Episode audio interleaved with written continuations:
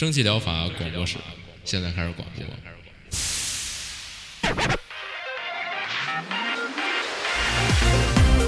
百无一漏萃取最新精品游戏，一游即知，化解日常生活压力。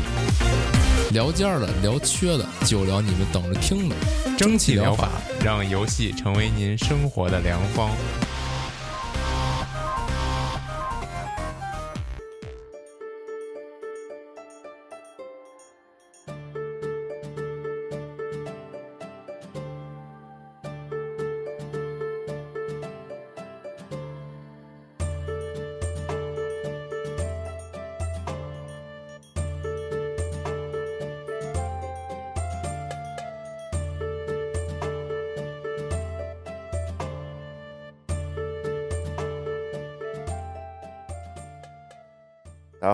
迎收听九十八期六月第三期的蒸汽疗法，我是饼干。大家好，我是阿 K 了，都已经九十八期了，离这个一百期大关迫在眉睫。是你这个小小产品、小小小赠品设计的不知道如何了，在在在搞着呢。最近这不是，所以说，请大家原谅，从九十八期到一百期之间，我完全没有要说的游戏了，就是没有实际在玩的游戏了，实在是没有时间。嗯，我最近又忙了。嗯，没有，也不是最近又忙，这不是做这个小产品吗？就是嗨，得一直画呀，这有点难搞。嗯，还挺费时间的，也不是难搞，就是挺费时间的。啊，行吧，辛苦你了，你得给我留出来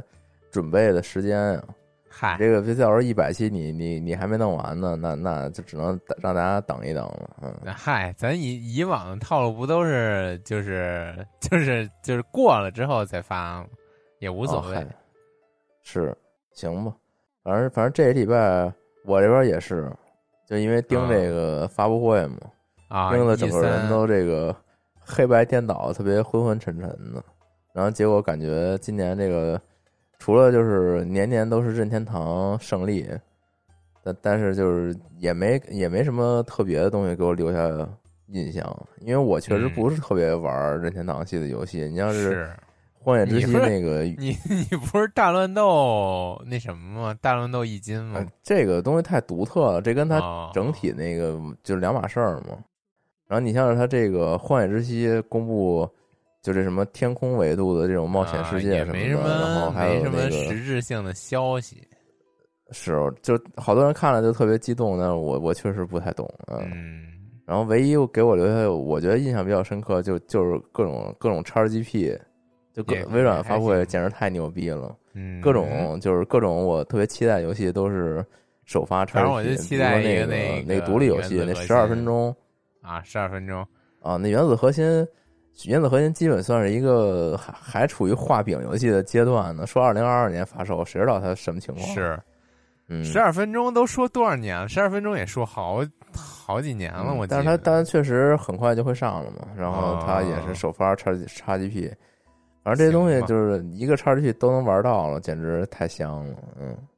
而且上回不也入了那个叉 S 叉了吗？以后可能就不开电脑了。你这个感情感觉就跟我买了一个那个网飞会员似的，就是对，现在想看啥都能看。买了一个会员，然后巨香，我操，巨香！然后就是什么，瞬间把电脑之前的库存删了一大半嗯，就是都有都有了。就现在这个，就是云云端看这些东西或者玩这些东西太方便了。对，主要是就是。我已经没有什么在 Steam 上购买的需求了，就是我期待的东西其实都能免，是都能直接在那个会员服务上玩到，我也是，我也是服了，嗯。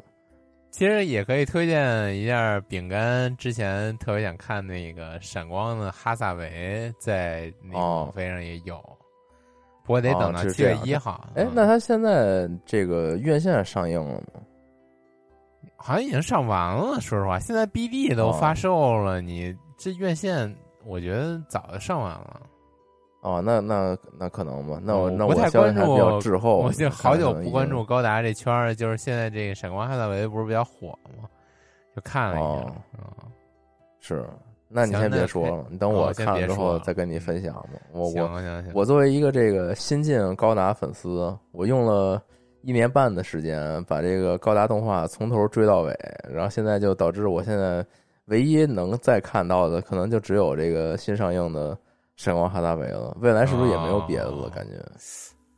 那还不好说。你这哈达维不也是重置了特别古早的小说吗？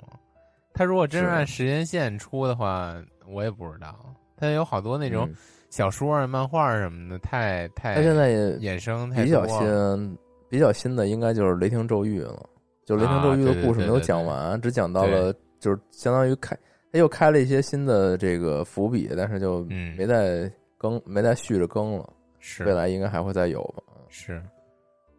行，那那还是开始咱们这个节目的本身内容吧。行，开始吧。那还是我先开始吧。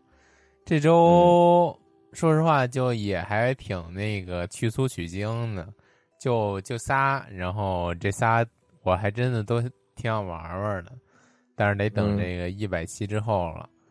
第一个啊，这个 第一个叫这个 Beast of Malavila Island，这个就是马拉维拉的珍禽异兽。嗯、这其实就是吧，就是那什么，就是之前刚发售的那个宝可梦摄影大师，那个正经名字叫什么我我忘了，就是那个你给宝可梦照相，然宝可梦随乐拍那叫。啊，对对，随乐拍这名儿太难记了，对，是。随乐拍啊。然后这就是那个，这你就去这个一个叫这个马拉维拉这个小岛啊，Iceland 嘛，然后嗯。去拍这个岛上特有的生态系统，然后有一些非常奇妙的生物啊，然后嗯。哎，你玩过怪猎的话，其实就是那个龙人族那个任务，你就是去找那些生物的一些哦收集生生态，对对，收集生态，嗯嗯，然后看看他们这个岛上的美景啊，其实它这美景在我看来挺那个 RGB 的，呃，但是也还行吧，就是没没那么对，没那么夜店，就是还还可以，就是嗯，就是推荐感兴趣的人你自己来看看吧，然后还啊，画面还这种在你看来就 RGB 啊。啊，对对对，那我突然明白，就是你当初就是你对这魔魔兽世界老有偏见，说这特别 RGB。我理嗯解你这个点在哪儿了，这个不就是啊一个奇幻魔法世界的一个一个特别常见的感觉吗？你我觉得觉得这个特凡达都挺 RGB 的，哦，啊，行吧行吧？那就这样吧，嗯，对然后这游戏它它这故事嗯啊，他这故事还挺逗的，就是说嗯这个人们已经就是越来越不信这个世界上有这种奇珍这种幻兽了。然后说，如果人们都不信了的话，这这个岛的这种保护结界就会消失。但我总觉得这不就这这个感觉和咱们平时习这个习惯的都是反着的。这种嗯就是神秘生物，不都是咱们越不信它就越没有就是存在力了这种感觉吗？对啊，但是他怎么感觉就是他反了？他的这个他这结界消失了，那他不就就就平常人都能看见他了吗？就出来了吗嗯啊，对，不就就都冒出来了吗？嗯不知道，可能而这个主人公就是说，他去接触这些东西，然后去记录这些东西，然后传播给这个世人，然后就能保护这个结结界啊。啊，嗯是，就这么一个故事。嗯，行吧。那你就是核心内容还是跟咱平常意识到一样嘛？就他要就是把这些东西推广出去嘛。嗯，就是是，嗯，让你大家跟他前两天那个其实不是一回事儿嘛？那那叫什么来着？就是一也是一小孩儿什么去放暑假在小岛上去拍一些什么环境，对对对对就是环保的那种嗯题材的照片然后对抗当地想那个改什么旅游业的那个什么什么嗯资资本主义什么那种。差不多。就是我这岛本来生态这么好，就是你别过来瞎搞什么的这种。嗯，嗯嗯，是，就是大概就这样。只不过这游戏就是换成这种奇珍异兽了。嗯，那就这样吧。嗯，下一个，下一个叫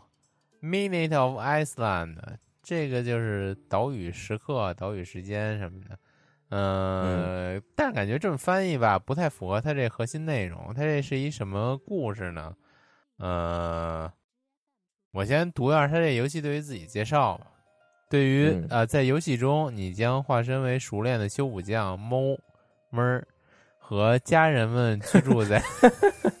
就是他 M O 嘛，我不知道这怎么怎么怎么说了，和家人们嗯居住在这个充满田园风光的群岛之上。这些岛屿曾经栖息着不可思议的远古巨人种，这些巨人的异世界风格却有至关重要的 机械在岛屿的地下腐坏。对不起，这段有点激翻啊。但这些哦机械必须要保持运行，不然一种近乎被世人遗忘的威胁将会将一切吞噬殆尽。这个闷儿啊，这个猫啊，发誓将会及时修复这些隐藏的引擎。不过这些，不过这难道真的是他所需要做的事情吗？就是这样，感觉吧，就是他披着一个一开始披着一个比较这种童话外衣，但是在这之下呢，还是一个比较黑暗的剧情。嗯，结合他这个画面，画面我刚才没说，他画面就是有点近年的那种欧漫，就是欧洲漫画的风格，就是嗯正好最近看了，就是订阅了一本叫那个欧洲漫画的杂志嘛，然后看了里嗯。里边一些漫画，都大概就是都是这种比较呃扁平，然后这个笔触保留的比较明显，然后哎，其实有点像之前你推荐的那个《西亚之地》，就那种感觉，嗯、哦，是吗？对，有点卡通吧，或者说是我看这就特别像 Adventure Time，哎哎也有点，对对对，嗯，就是比亚的，而且它整个那风格也也有点像，就是它本身是一个比较可爱的、比较童话的感觉，就是你逐渐揭实它背地里露这个，是非常对对，就是逐嗯。渐通过一些小细节，慢慢慢慢的揭露这世界其实没你想的，没你想的这么简单，它不完全不是一个童话，它完全就是一个另外一个世界的规则。嗯，然后通过它这个介绍呢，你大概也大概知道在这个岛屿之下隐藏的一些小秘密吧。嗯，我觉得这游戏还是相当值得一玩的，我至少是我嗯比较想玩儿。这个之前在 Steam 游戏节的时候，我我曾经看过它的 demo，并把它放到愿望单里了，然后正好你给说了，还挺好，嗯，行，那那你是不是也挺想玩玩的？你要有时间，你可以嗯先给他玩了。嗯，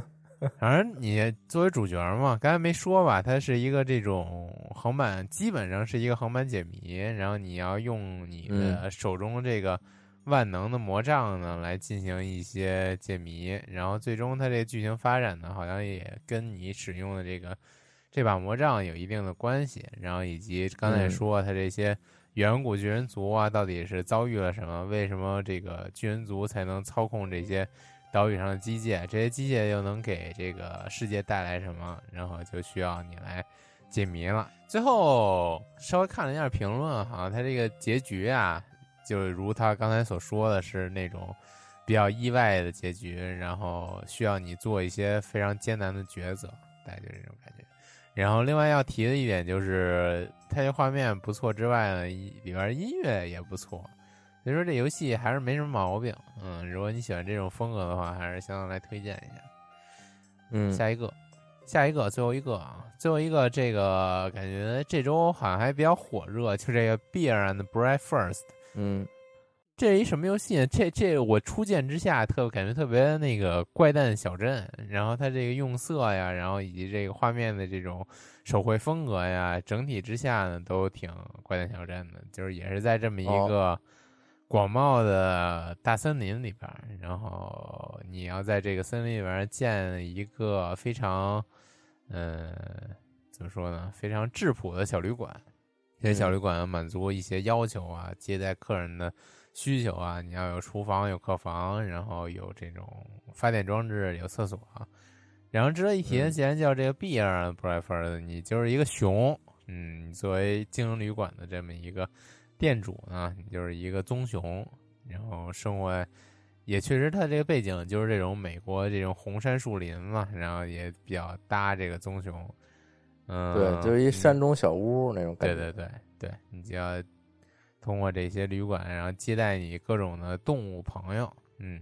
然后在他这 PV 最后呢，同时出现了一些威胁，就是你不光光是把这个旅馆经营好这么简单，然后你还要面对一些来自于森林的恶意。然后它这个 PV 最后呢，就出现一只长得还挺诡异的狐狸，嗯，呃，嗯是不是狐狸我不是很确定啊，反正就是这么一个反派类型的角色，嗯，不知道会对你这个游戏进程造成什么样的影响吧。嗯，然后看这游戏，说一题外话，就是看这游戏，看着看着不禁让我想起最近几天有一个非常牛逼的新闻，然后最近推上也是刷屏了，就是北海道札幌嘛还是哪儿，然后居民区冲进来一个熊，嗯然后这熊在街上横冲直撞了一段时间之后，直接从正面突入了那个当地的自卫队的驻地，嗯，然后感觉哦嗨，我看了一眼视频，感觉就是当初当时那些官兵防卫的特别无力，也特别的嗨，没有人家意思。也可能没有，就上面没有批，他也不敢轻易射杀呗，就是啊毕竟北也没辙呗。嗯，嗯，然后后来还看了一些周边的那种，因是不是都是那种珍稀动物？是是是是，嗯然后看一些周边的一些小小照片儿什么的，最后什么警察还请了一个感觉特别那种民间的猎手，然后拿了一个枪过来给给干跑了，还挺有意思。啊是吗？嗯，然后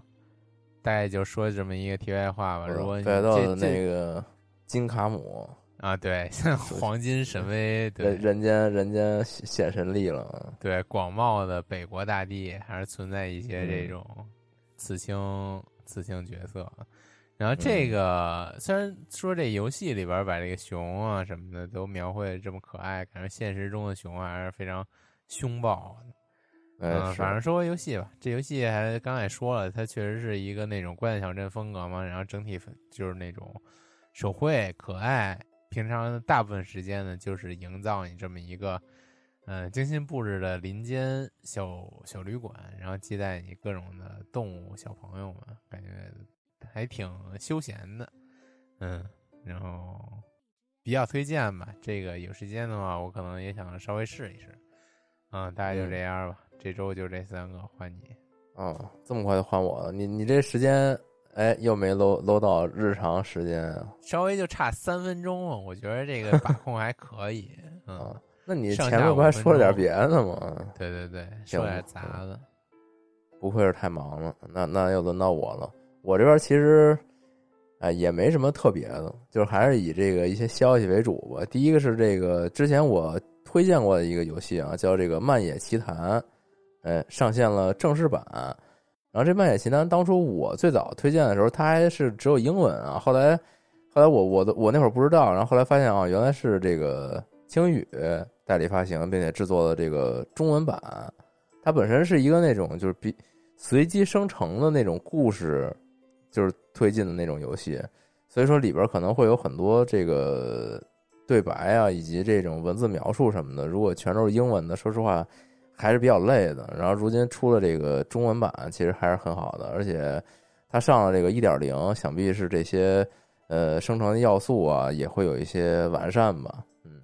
这个确实后来我没太再关注了，所以它具体后来更新了什么，这个说不太好了。然后最近也是因为刚上正式版嘛，也在打折，大家可以非常推荐尝试一下。目前是三千多条，好评如潮啊，所以说还是很不错的。可以。啊，然后下一个，下一个是之前我没，好像是没注注意到的一一个游戏，叫做 Spellcastle University，呃，咒术师学院，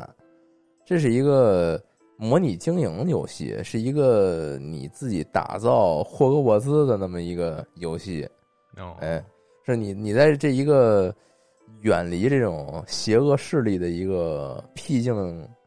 的这这么一个地方吧，建立了一所魔法学院。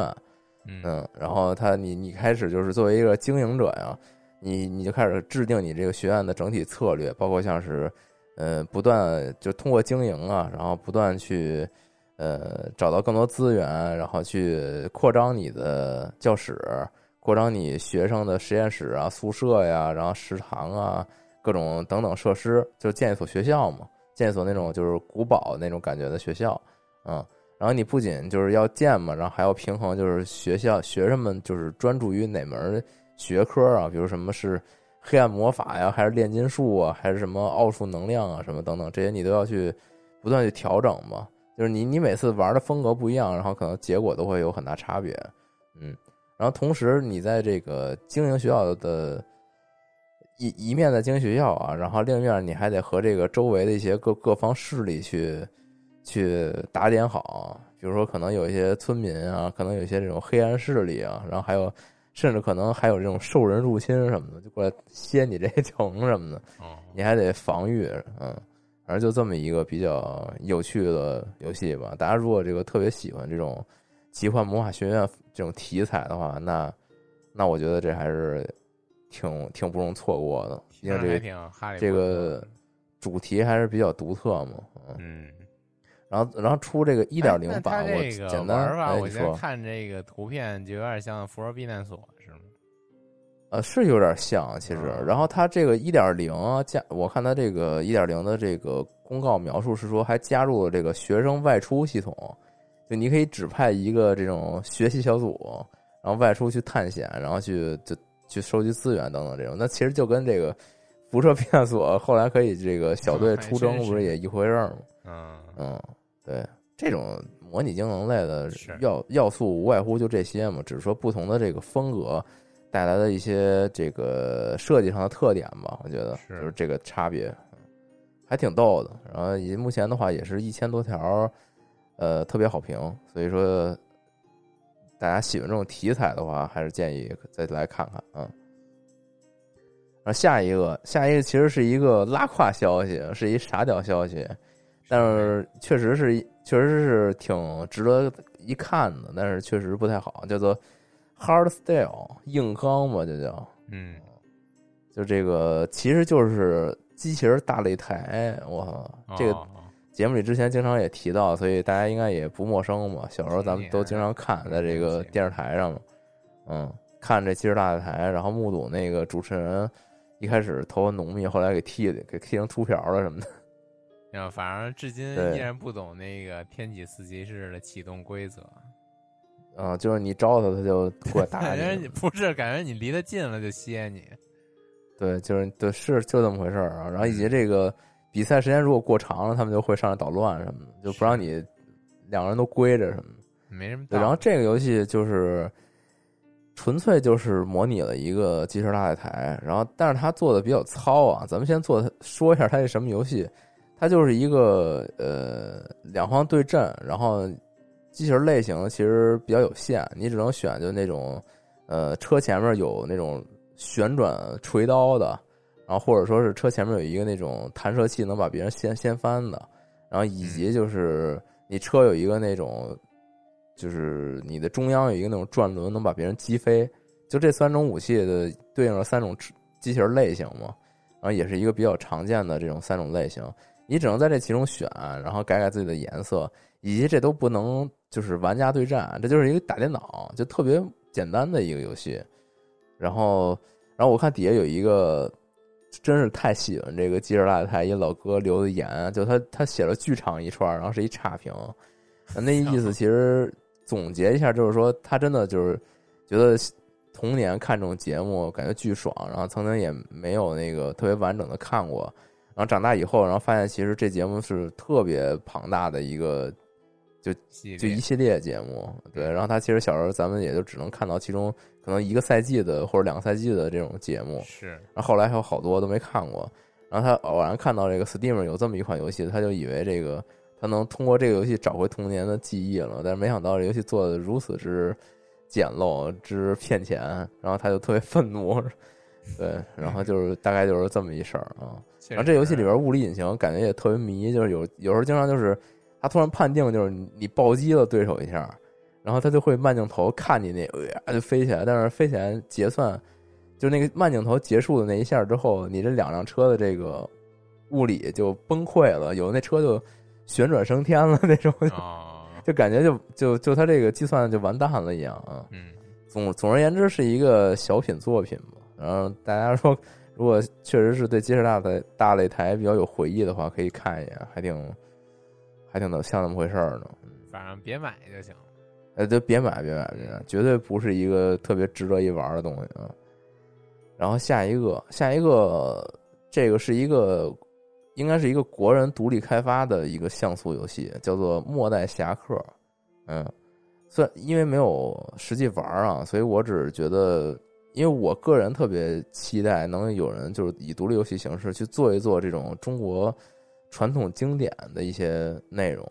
对我，我总觉得这个特别值得开发成各种像素游戏，但真的是有人做了，还是还是还是非常希望能大家能支持一下的。就是先先做挺多的呀，侠客题材的，不是就是这就这种独立游戏题材啊，就就尤其是做成动作类游戏的，能能做的比较认真的，我觉得还是就我的意思就是说啊。好，似乎好像不是特别适合展开展开说，就是 就侠客题材很多，但是总总是那种就是看起来就不是特别想尝试的那种感觉。哦，能能明白那那意思那你说说这游戏想尝试在哪儿呢？对，这这游戏它是一个像素风横版动作，然后它里边展示了一些这个敌人的一些对抗过程吧，我觉得还是比较细腻的，包括像是。里边展示出来的各各种不同的武器以及这种战斗风格的敌人，他们这个战斗绝对不是就是一招一式回合制，就是他很多是那种骗你，以及其实就是以骗为为为多，就是大家对对于这个有时候玩动作游戏，让让你觉得嗯有一定博弈感觉的时候，不就是这个对手的动作特别扰乱你的这个节奏吗？我觉得是啊。就你明明觉得哎应该这样了，然后就没想到哎没想到你没想到他没想到的，真的就这种感觉，对，就就是这个，我觉得他在这里边虽然游游戏非常小巧，但是似乎是做出来这个感觉了，嗯，而且像是他这个接招拆招的这种感觉，也是至少从他这个游戏的介绍里边，我我感觉到了啊，但是确实是没有时间玩，嗯，然后大概介绍一下他这背景吧，他这背景是说这个宋代末年蒙古入侵中原。江湖没落，大侠绝迹的情况下，怀有侠义之心的剑客贯彻心中理念的一个故事。嗯，是说这个什么禁刀令时期，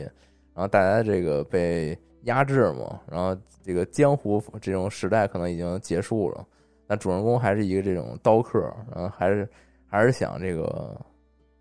怎么怎么说呢？就劫富济贫，还是说怎么样？反正反正就那么一感觉吧。嗯，保家卫国。呃，差不多吧，反正就是这么一个风格。然后主人公就是那种一个侠客，然后面对的各种敌人有这种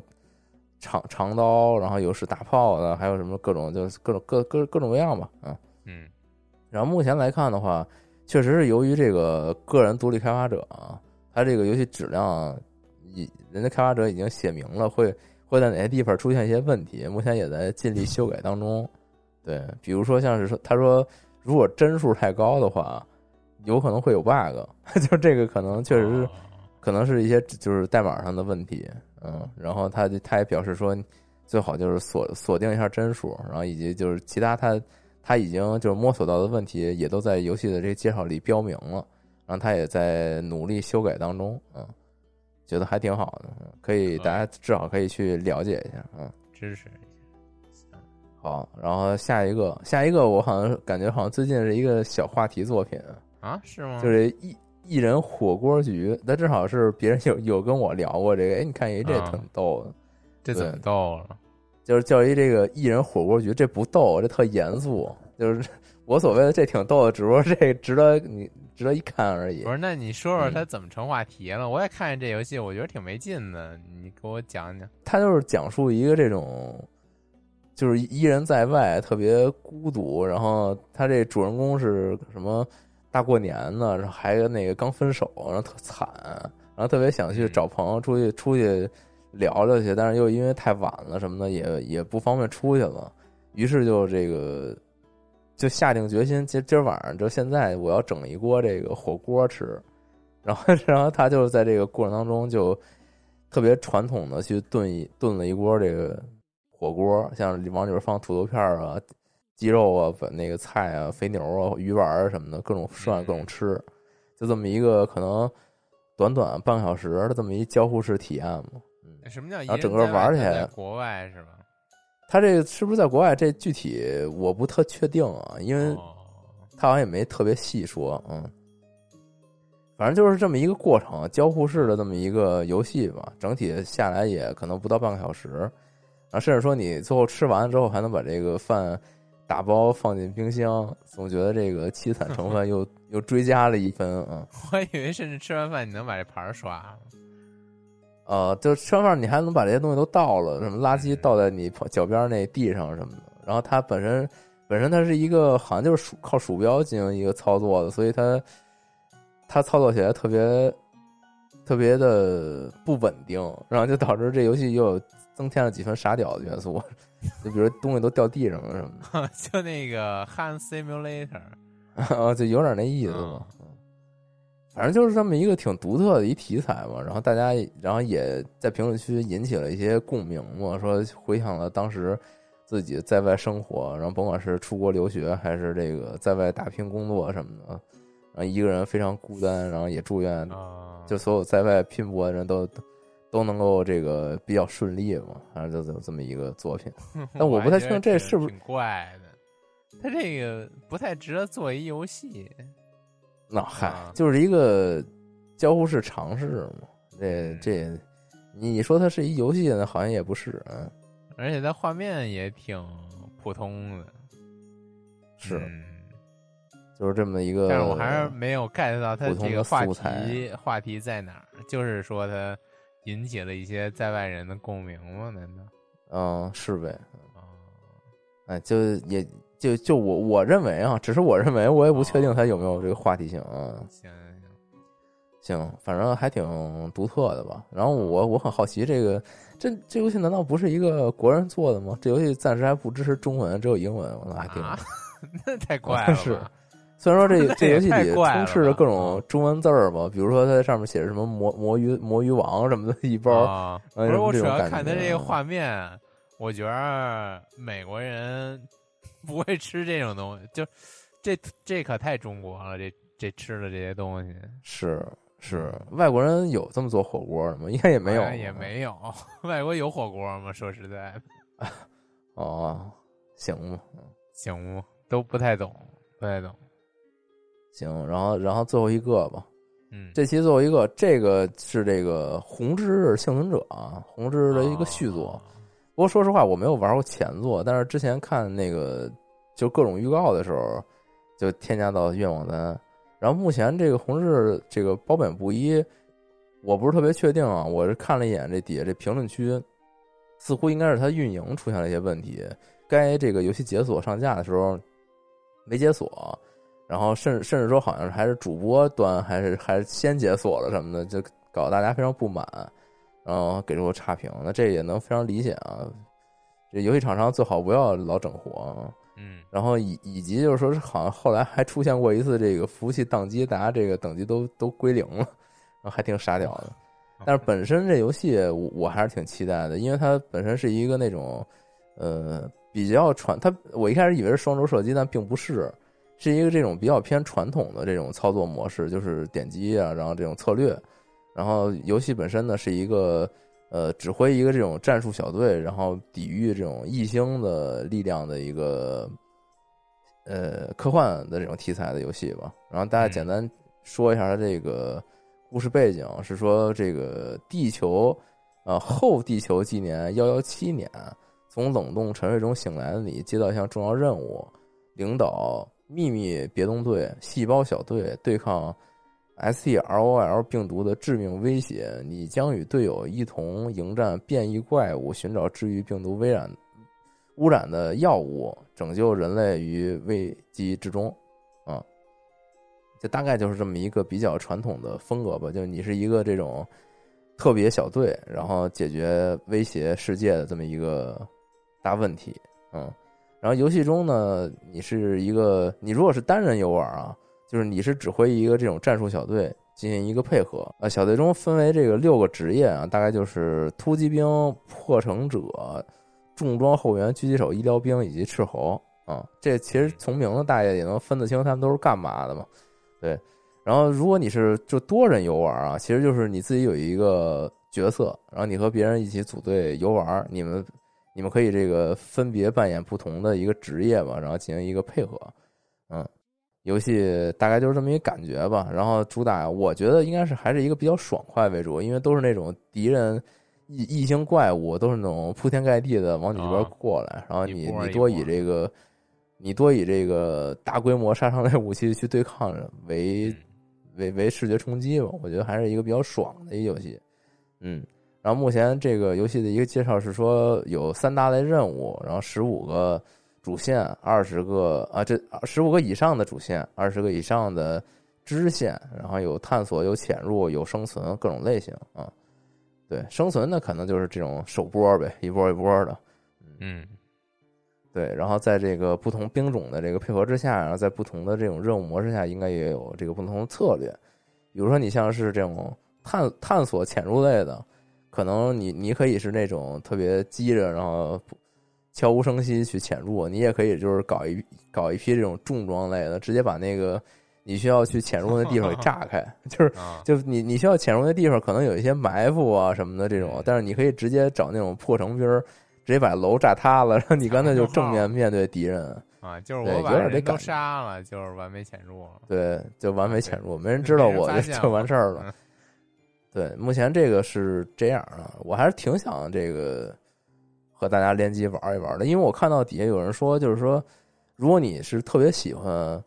星呃对星际二的一些 RPG 地图，就你你绝对喜欢这游戏。哦，就是你像星际二，它它本身是一个 RTS 策略游戏嘛，但是你像魔兽啊和星际，后来有很多人去开发这种就是 DIY 的这种冒险地图，就是你还是通过以一个这种点击地图，然后放释放技能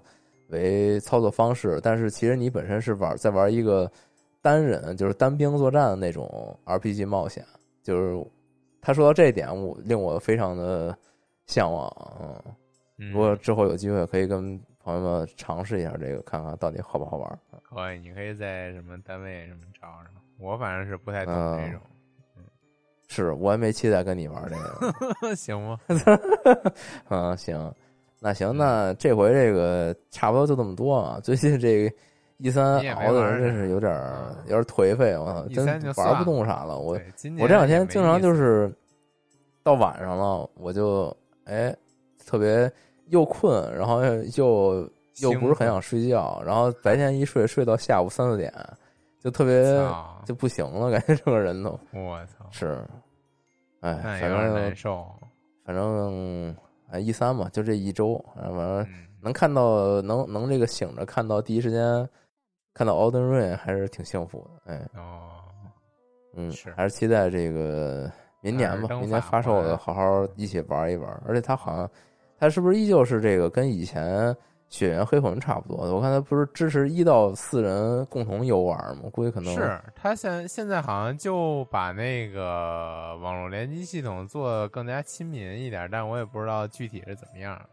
只能等到时候发售。那我还是挺期待，就是他真能把这个做的，就是大家能够一起真真真正能好好一起玩，我还是挺期待但。也没有那么大家，好像就是他还是那种、哦就是协作，帮个忙就是协作，对你没有特别的，哦就是一起带你带你玩穿整个游戏，好像没那个。哦，那可能他们还是有他们坚持吧。但我个人是其实非常